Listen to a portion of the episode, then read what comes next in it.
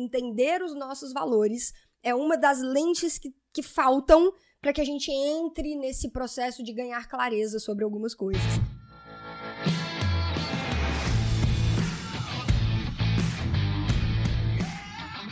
Seja muito bem-vindo, seja muito bem-vinda a mais um episódio do podcast Papo Cabeça.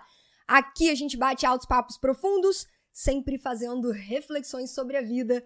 Eu sou a Renata Simões e nós estamos no 49 episódio da segunda temporada deste podcast. E nessa segunda temporada, fazendo reflexões acerca de peças de conteúdo que nos auxiliem na nossa jornada de autoconhecimento e desenvolvimento pessoal Dentre essas peças de conteúdo, a gente fala de filme, palestra, série, minissérie, documentário. E essa semana a gente está trocando uma ideia sobre esse filme que está no catálogo da Netflix, A Sociedade Literária e a Torta de Casca de Batata. Nome gigante, acho que é o nome de filme, maior nome de filme que eu já vi da minha vida. E enfim, hoje a gente vai falar de um tema muito massa. Eu, particularmente, adoro falar sobre esse tema.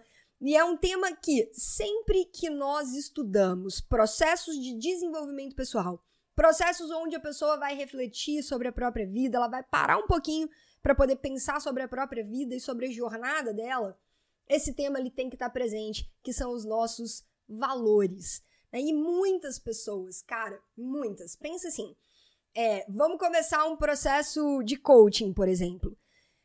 É, a grande maioria dos coaches nunca pararam para pensar nisso antes. Assim como a grande maioria das pessoas, talvez você que está assistindo ou escutando esse podcast, talvez você nunca tenha parado para pensar a respeito disso, né? A respeito dos seus valores, o que, que é importante para você, porque os nossos valores nada mais são do que isso, né? Aquelas coisas que são importantes na nossa vida. Então, por exemplo, eu tenho um valor muito forte que é a espiritualidade. Né? Então, Deus, ou a espiritualidade, ou a energia criadora de tudo que é, esse é um valor muito forte, é o maior valor da minha vida, é o maior valor da minha trajetória, da minha caminhada.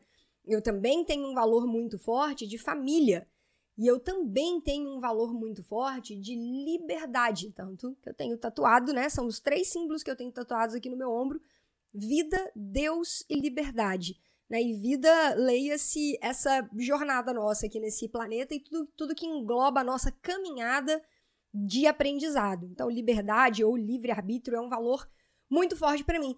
Entender isso nos ajuda a ter uma caminhada, uma jornada mais congruente, né? O que é ser congruente com os nossos valores? é estar em alinhamento e ter um dia a dia, uma rotina, uma vida com, com, a, com ações diárias, né? Com afazeres diários em todos os pilares, no pilar conjugal, no pilar profissional, no pilar é, social, em todos os pilares, ter um alinhamento, buscar um alinhamento com aquilo que é verdadeiramente importante pra gente. Isso é viver em congruência com os nossos valores. E quando a gente não vive em congruência com os nossos valores, né? Quando existe e muitas vezes isso é muito comum e isso é fonte de muito sofrimento para muitas pessoas, sabe? São assim, fichas que caem aos montes. É, é quando cai aquela caçamba de ficha. Quando você vai entendendo a sua vida, as coisas que norteiam as suas atitudes, as suas ações diárias, os seus valores e muitas vezes você enxerga um abismo que distancia uma coisa da outra, o que é verdadeiramente importante para você e o que você tem feito na sua vida no seu dia a dia, né? E quando existe esse abismo, quando existe essa distância, essa incongruência, isso é fonte de muita dor, isso é fonte de muito sofrimento. E é uma coisa simples.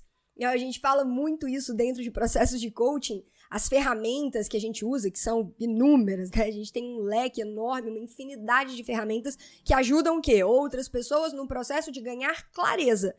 Clareza sobre o quê, Renata? Depende do objetivo que você tem dentro de um processo de desenvolvimento pessoal, dentro de um processo de coaching. Então, dependendo do objetivo que a pessoa tem, a gente entra com um leque X de ferramentas que ajuda o coach, né, ou, ou a pessoa que está ali passando por aquele processo, no, nessa, nessa, nesse, em ganhar clareza, né? Ganhar clareza sobre como eu estou conduzindo minha vida, por que, que eu estou colhendo os resultados que eu estou colhendo, Por que eu venho fazendo as coisas que eu venho fazendo? Da onde que isso vem? É, o que que tá em desalinhamento? O que que tá em alinhamento? O que que eu preciso eliminar da minha vida? O que que eu preciso incluir na minha vida que talvez eu não, eu não esteja fazendo e eu preciso fazer? E aí, aí a gente vai ganhando clareza, o coach vai ganhando clareza. E com clareza fica muito mais fácil tomar decisões. E quando a gente toma decisões e entra em ação, coisas começam a acontecer na nossa vida. Né? E muitas vezes, entender os nossos valores é uma das lentes que, que faltam para que a gente entre nesse processo de ganhar clareza sobre algumas coisas. E, para mim, tem uma, algumas cenas do filme, né? E aí a gente tem que pegar um compilado de cenas que vai nos ajudando a construir a nossa perspectiva e entender os verdadeiros valores que movem a Juliet. E quando a gente vai entendendo isso ao longo do filme, a gente vai vendo uma série de incongruências, principalmente em dois pilares. Eu percebi isso muito forte em dois pilares. Eu percebi a incongruência em dois pilares e eu percebi um valor que ela carrega muito forte. Então vamos conversar sobre essas coisas. As incongruências pilar social, né, que é a rede de contatos, a rede de relacionamentos. Apareceu em inúmeros momentos do filme, né, em vários momentos diferentes. Ela ali em círculos sociais que não ressoavam com quem ela era de verdade. Você vê que ela estava no jantar lá com as mulheres, sentada na mesa da sociedade de Londres, né, bem entre aspas. E ela não estava feliz ali, tava, dava para ver, ler assim na cara dela, não, estou feliz, não me sinto à vontade aqui neste ambiente. Dava para ler assim, né? De tudo, da roupa, do sapato, do ambiente, do tava incongruente com a pessoa que ela é de verdade. Então, uma incongruência no pilar social, que era completamente diferente de quando ela estava com os amigos dela lá na ilha era outra pessoa, ela se portava de outro modo, ela agia de uma outra forma. Ela estava em casa, ela se sentia em casa. E ela, inclusive, cita isso quando ela escreve a carta para eles, já caminhando para o final do filme. E a gente vai fazer algumas reflexões aqui acerca da carta que ela escreve. Então, essa é uma incongruência. Outra incongruência, e simples da gente perceber essa incongruência, que era no pilar conjugal. Né? O Mark não era o parceiro de vida da Juliet. Não era mesmo, é o Dawson, né? O Dawson que é aquele cara que ressoa com os valores que a Juliet carrega. Tanto que ela ganhou um super anel, né, de noivado, com brilhantes, com não sei o quê. A Isola até uma, uma hora que elas estão lá na cama conversando, que a Juliet foi dormir na casa da, da Isola quando ela saiu da pensão, né? E antes de dormir, as duas estão lá conversando. E aí ela pergunta, né, como que era o noivo dela, e aí, como que eram as coisas. E aí ela acaba perguntando, eu acho que tem essa pergunta no meio da conversa, se eu não me engano. Ela, ela pergunta, ah, como é que ele é? Ele tem dinheiro, ele é um cara bem sucedido, e aí, como é que é? E aí, ele te deu um anel, ele... mas se não deu, também tá tudo bem. A conversa dela foi muito legal, essa conversa específica foi muito legal.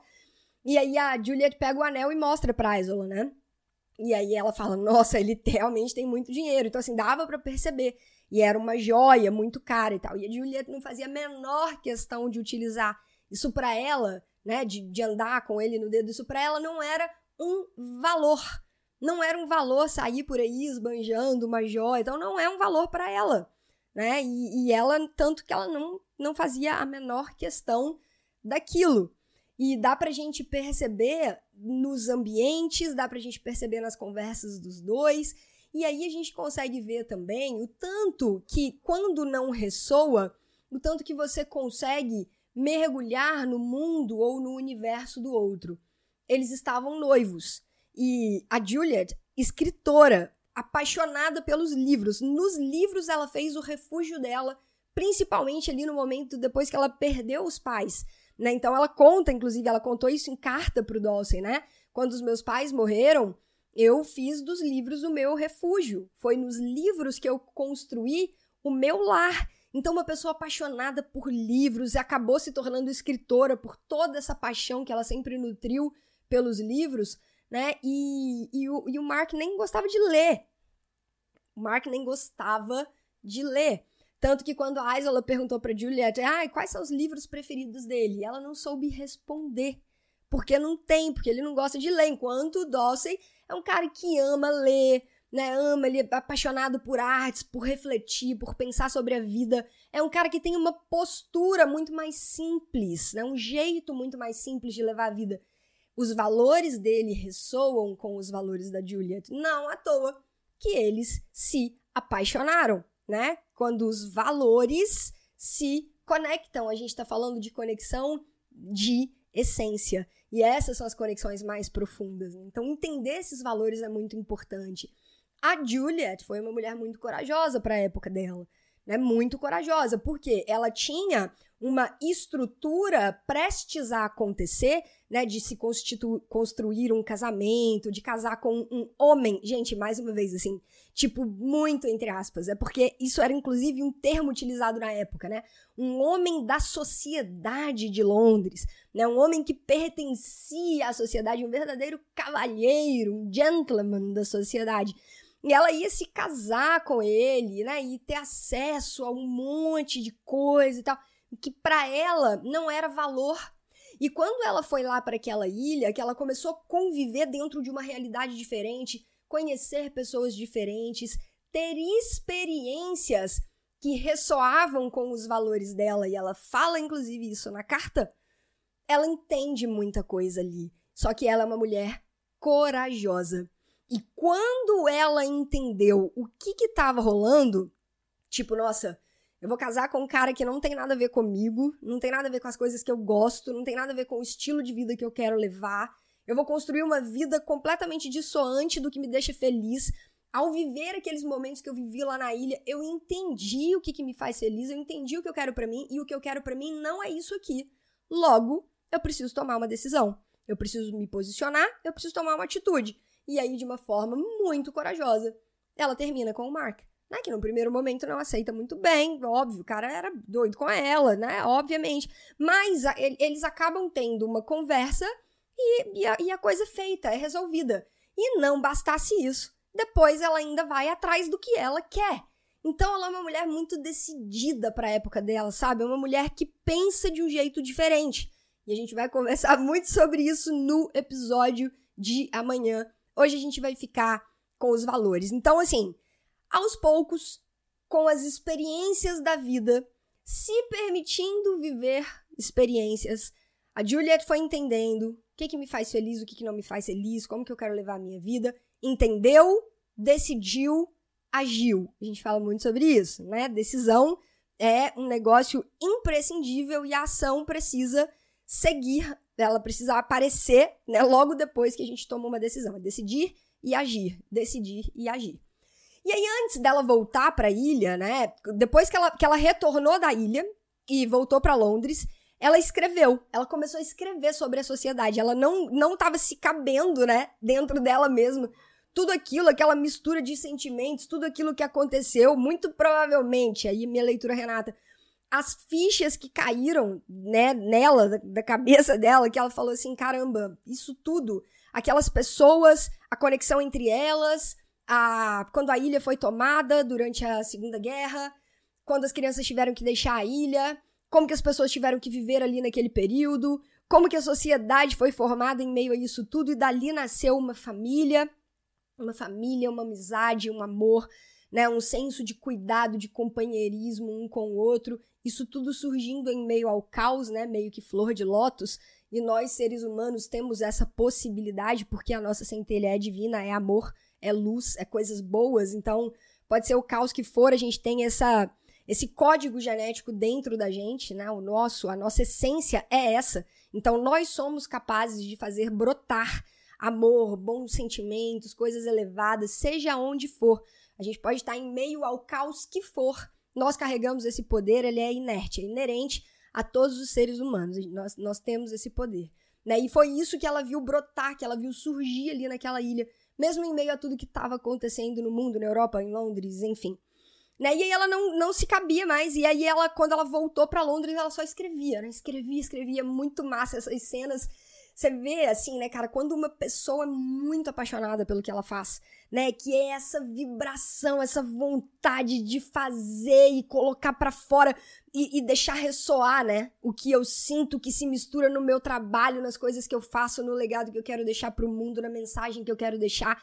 e tudo vai meio que se misturando, virando uma coisa só e com muita paixão, com muita intensidade. E foi isso que deu para fazer essa leitura dessas cenas dela escrevendo sobre a sociedade. Tanto que depois que ela terminou o manuscrito, né, ela foi entregar pro, pro editor e, e entregar não, mostrar para ele, né? Falar, ó, eu, eu escrevi, eu vou enviar para eles porque é deles, não é meu. E isso foi muito massa, né? E ela enviou realmente para eles com uma carta e a gente vai dar uma olhada nessa carta.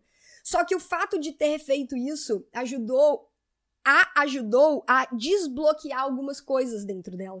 E ela falou: agora eu tô pronta para começar a escrever um novo, um novo livro. Agora eu tô pronta para começar a escrever um novo livro, porque isso parece que abriu um mundo de possibilidades na minha frente. Ter escrito esse manuscrito e ter colocado para fora talvez tanta coisa que ela tivesse sentindo, a ajudou a desbloquear um monte de coisa para que dali viessem, né, surgissem muitos outros projetos. E aí ela separa o manuscrito, coloca numa caixa e escreve uma carta e manda para o pessoal da ilha. E aí, obviamente, eles se reúnem para ler, né? Eles se reúnem para ler a carta, eles se reúnem para poder abrir o manuscrito, para poder abrir o pacote, que na verdade, no primeiro momento, eles nem sabiam o que era aquilo. Eles só sabiam que era uma encomenda enviada pela Juliet e, enfim, eles, eles estavam ali juntos no momento que eles, que eles iam ler a carta e abrir a encomenda. E aí tá todo mundo sentado ao redor da mesa, o Dolce pega o envelope da carta, abre e começa a ler em silêncio. E aí, nesse momento, o Sr. Aben fala com ele: Filho, em voz alta, é, vamos ler em voz, em voz alta para todo mundo escutar. Inclusive, é isso que você vai aprender. Você sabe como é que fala isso em inglês? É, ler em voz alta, não só ler, né? Falar alguma coisa, porque às vezes a gente fala pra gente. E às vezes a gente fala em voz alta. Às vezes a gente lê pra gente. E às vezes a gente lê em voz alta. Então, em voz alta, como que a gente fala isso em inglês? Com essa cena do Sr. Eben pedindo pro Dawson ler em voz alta. Então, isso que você vai aprender hoje lá no canal do Telegram, galera da expansão. E aí ele fala, filho, em voz alta. E aí o Dawson começa a ler a carta. Abre aspas. Queridos Dawson, Amelia, Isola, Eben, Eli e Kit. Então ela fala o nome de todos. Por favor, me desculpem. Em primeiro lugar, eu espero que me perdoem por quebrar a promessa de não escrever sobre a sociedade, porque num primeiro momento eles não queriam, eles não, né? Muito, muito pela, muito pela, pela, pela senhora Amélia, né? Ela não queria. É, era, era é, até porque ela achava que a Elizabeth poderia estar tá viva lá no comecinho, né? Num primeiro momento e escrever sobre a sociedade, sei lá se poderia prejudicá-la de alguma forma, onde quer que ela estivesse e tal.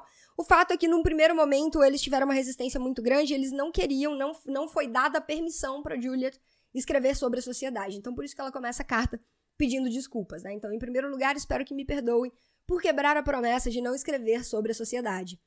Lamento profundamente ter traído sua confiança.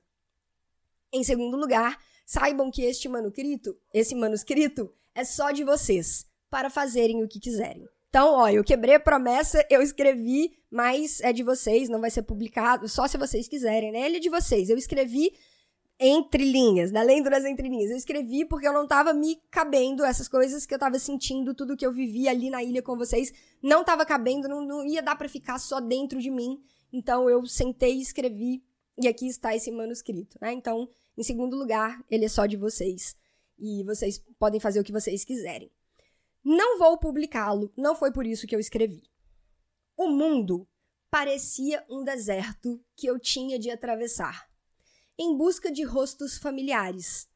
Escreveu Charles Lamb, que inclusive o Charles Lamb foi um escritor em comum que aproximou muito a Juliet e o Dawson, né? Ele gostava muito de Charles Lamb, a Juliet também. E nas cartas que eles se correspondiam, eles inclusive chegaram a mencionar esse escritor, né? E aí ela cita essa frase, essa frase dele, né? O mundo parecia um deserto que eu tinha de atravessar em busca de rostos familiares. Sem saber, Sinto que eu estava buscando rostos familiares há muitos anos e eu não sei bem por que reconheci os seus. Quem nunca, né, gente? Se vocês já tiveram essa sensação.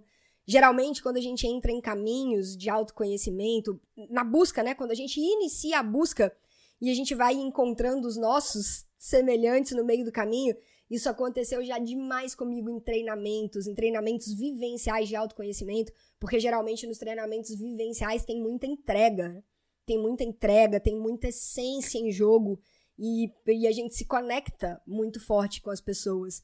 E isso é algo que eu prezo bastante também. O Vida Disruptiva, que, que teve a primeira edição no final do ano passado, teriam tido outras edições agora em 2020, mas enfim, não, não, não deu para ser, será em breve. Mas isso é algo que a gente preza bastante também, né? Porque para que a essência da, dos alunos, das pessoas que estão ali participando, venha para o jogo e, e seja colocada na mesa. Né? E aí a gente se conecta com as pessoas e parece que a gente tem essa mesma sensação que a Juliette descreve. Sabe? Parece que o mundo era um deserto, que não tinha ninguém parecido comigo, sabe? Que não tinham pessoas que, que querem falar de coisas mais profundas, que querem estudar coisas ligadas ao autoconhecimento, que estão conectadas a um caminho mais espiritual e gostam de trocar ideias sobre isso. Parece que eu não encontro essas pessoas mas elas vão ressoando, elas vão aparecendo, né? Conforme a gente vai caminhando, as pessoas que estão na mesma trilha que a gente vão chegando e aí a gente reconhece. A gente reconhece, né? A gente olha, sente e reconhece e é muito lindo quando isso acontece. E é, é isso que eu vejo a Juliette descrevendo nessa parte da carta, né? Parece que eu estava em busca de, em busca de rostos familiares e eu reconheci os seus. Mas é assim, é assim. É, vocês acham que é possível nós pertencermos a alguém antes de conhecê-los? Vocês acham que é possível nós pertencermos a alguém antes de conhecê-los? A um grupo, a um relacionamento, a uma pessoa, a um lugar. A gente pertence. Eu já tive muito essa sensação com alguns lugares que eu já visitei. Não sei se vocês já tiveram essas sensações. Cara, quando eu fui em Arraial da Ajuda pela primeira vez na Bahia, quando eu fui em Trancoso pela primeira vez. Serra do Cipó, que é aqui perto de Belo Horizonte, nem se fala. Parece que ali é o meu, é o meu lugar no mundo. Ali a região da Serra do Cipó, todas as trilhas, cachoeiras que tem por ali, é a minha, é a minha segunda casa ali, sabe? Quando eu preciso dar uma esparecida, ah, Serra do Cipó. Vamos lá fazer uma trilha, alugar uma bike ou então andar mesmo e, dar um mergulho numa cachoeira, Lapinha da Serra, é que é um pouquinho depois da Serra do Cipó. Enfim, eu tenho muito essa conexão com lugares. Parece que eu já tive de, em algum momento e eu sinto aquela conexão quando você chega no, no, lugar, sabe? Mas isso acontece com pessoas, às vezes você conhece alguém que você fala assim, cara, que sensação que a gente já é amigo há muito tempo, né? É, é real, acontece. Quem ainda não teve esse, essa sensação, quem ainda não experimentou isso na vida, não desista, porque, cara, vai chegar um momento que isso vai acontecer com você. É só não parar de caminhar, é só não parar de buscar. Mas muito provavelmente a galera que, né, que se conecta mais com as coisas que a gente fala aqui, com o formato do conteúdo da Yellow Black, muito provavelmente são pessoas que já entraram na caminhada, que já estão na trilha, que já começaram a busca. Então isso provavelmente já aconteceu com alguns de vocês. Né? E foi exatamente isso que eu, que eu faço a leitura dessa fala, desse trecho da carta da, da Juliet. Então vocês acham que é possível nós pertencermos a alguém antes mesmo de conhecê-los? Se for, eu pertenço a vocês e vocês pertencem a mim. Ou ao espírito que eu encontrei entre vocês em Guernsey.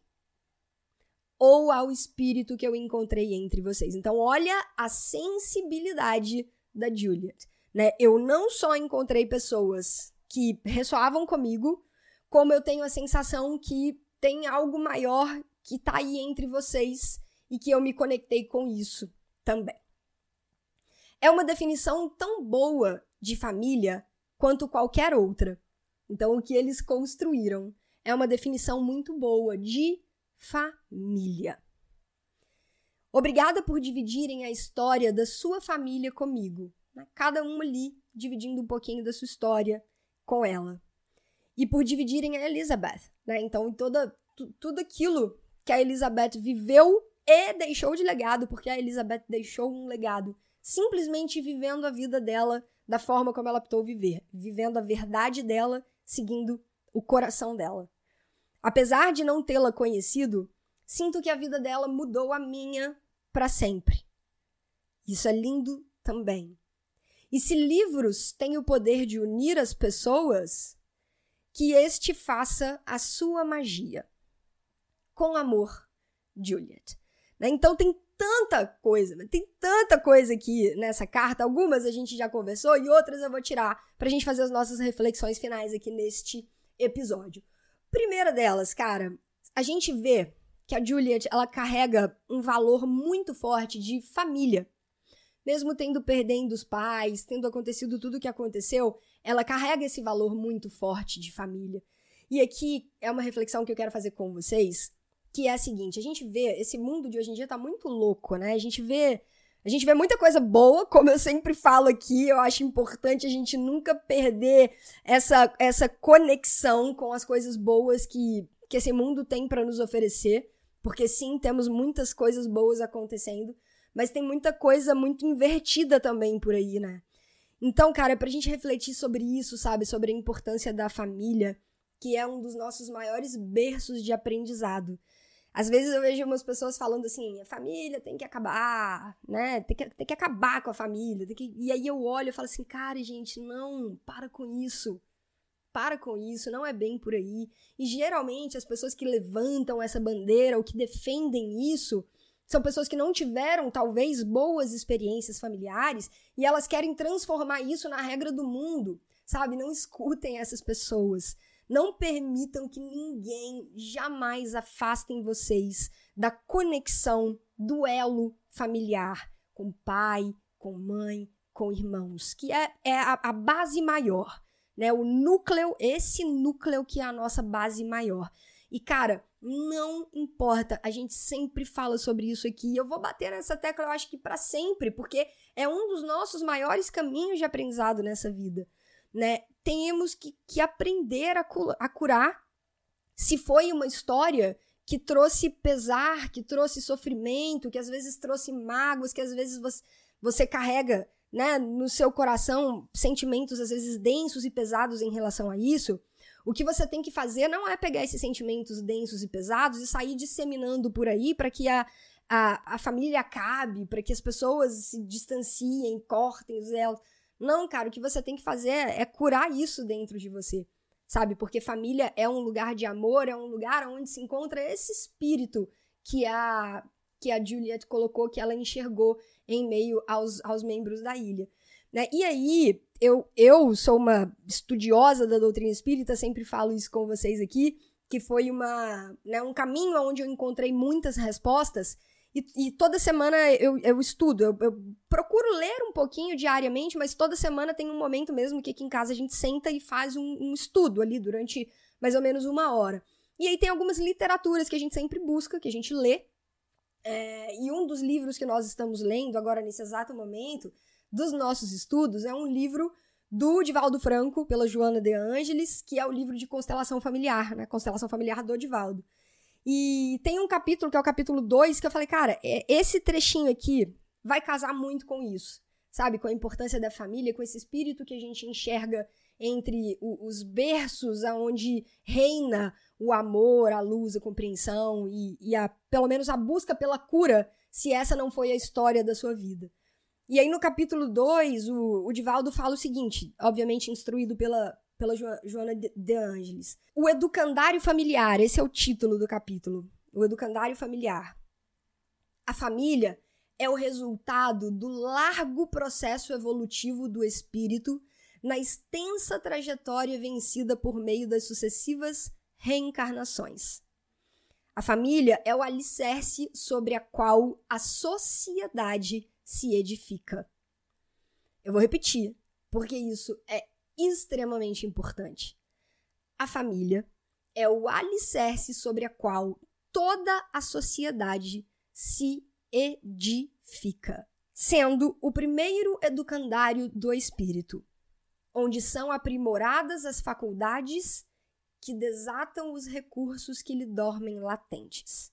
Então, o seu berço familiar vai ser responsável por despertar em você exatamente aquilo que você necessita e que você escolheu antes de vir aqui para este plano.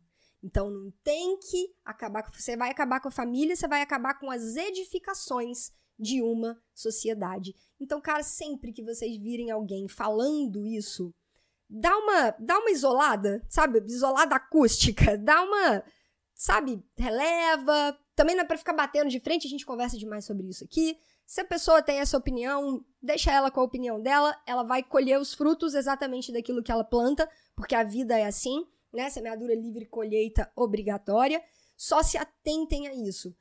Presta, aciona, sabe? Deixa uma luzinha, um sinalzinho aí de alerta na sua mente sempre que você vê uma pessoa falando, sempre que você escutar alguém falando sobre isso. A família tem que acabar, né? Que, que você tem que seguir o seu caminho, esquece a sua família. Não é bem por aí. Esse é o caminho oposto, exato oposto das grandes realizações que você pode conquistar na sua vida, tá? E aí, é, não permitir que outras pessoas influenciem o, o seu caminho, a sua jornada e os seus laços, a sua história com a sua família, pai, mãe, irmãos, o núcleo central, tá? Então essa primeira primeira grande grande reflexão baseado nisso tudo, né? E a segunda, que é sobre os valores. Da mesma forma que a Juliet, ao longo da jornada dela, ela foi entendendo quais eram os verdadeiros valores que ela carregava, o que, que era de fato importante para ela na vida dela, na jornada dela. Você já parou para fazer isso na sua vida? Você já parou para fazer essa análise? Cara, o que, que me faz feliz, né? O que, que é importante para mim? E eu tenho levado uma vida congruente com esses valores? Trabalho, amigos, em todos os pilares, né? Vamos, vamos, vamos pensar em tudo, no estilo de vida, dia a dia, rotina. Tá congruente com aquilo que verdadeiramente é importante para você? E se não tá congruente, o que, que você tem feito para mudar?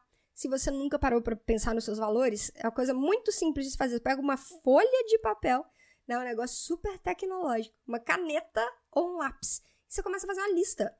O que, que é importante para mim? E escreve. Cara, escreve, escreve, depois você ranqueia. É importante fazer isso, porque isso te dá uma noção da sua escala de valores.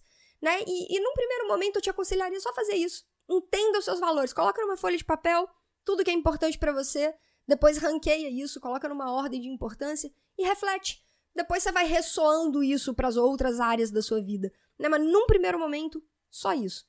Quais são os meus valores? O que, que de fato é importante para mim?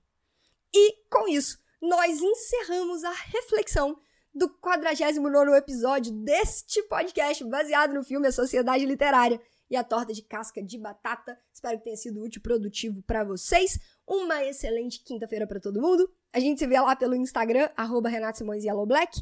Yellow de amarelo, black de preto, tudo junto, que é o mesmo perfil do TikTok. Te espero também no canal do Telegram, galera da expansão. Hoje, para você aprender como é que fala isso em voz alta, né? Quando você tá lendo ou falando, e você tem que falar em alto e bom tom para que outras pessoas também escutem como que a gente fala isso em inglês com essa cena, onde o Dawson vai começar a ler essa carta da Juliet. E a gente se vê, claro, no episódio de manhã para fechar as reflexões deste, na minha opinião, filmaço. Um grande abraço, uma ótima quinta-feira para todo mundo e até amanhã. 找。